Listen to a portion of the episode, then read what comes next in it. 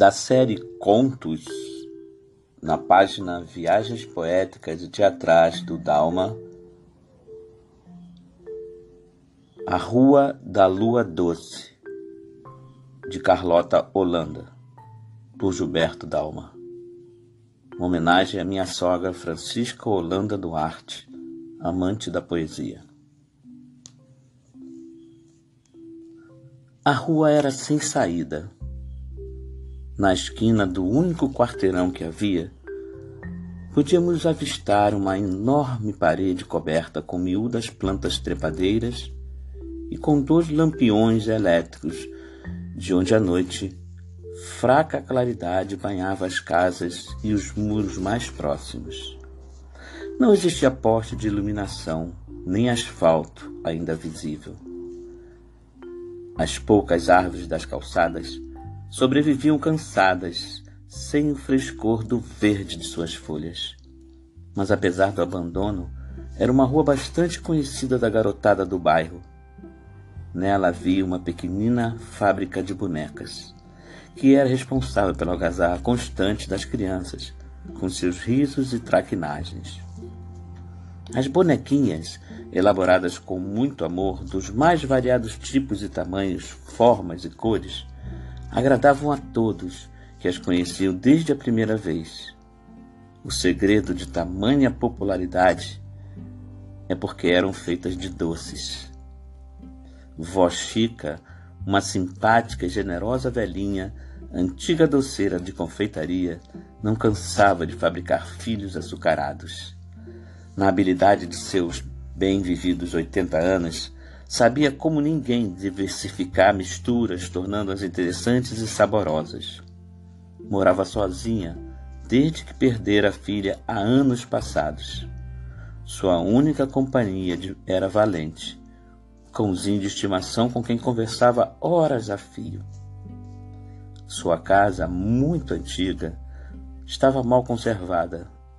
Era a penúltima da rua portanto bem perto do lampião, o que fazia com que recebesse mais alguma luz.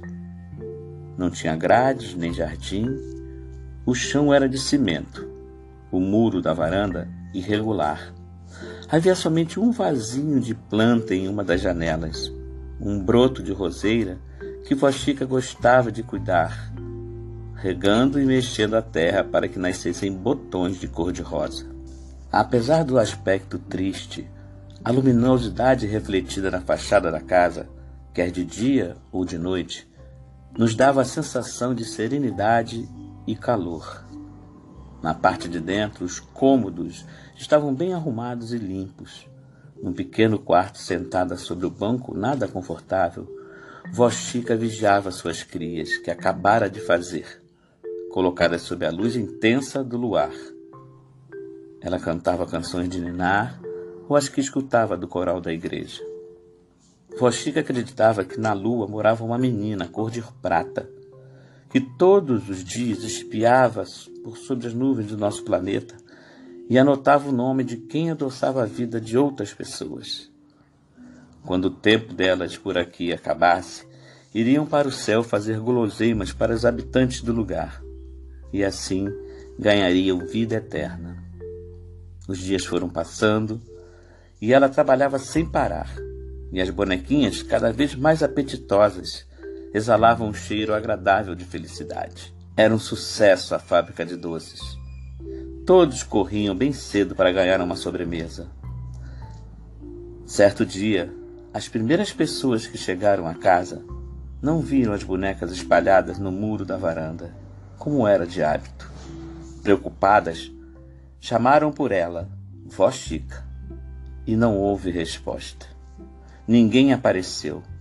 Somente o valente, o cão, surgiu na porta de entrada com a cabeça baixa e o olhar tristonho.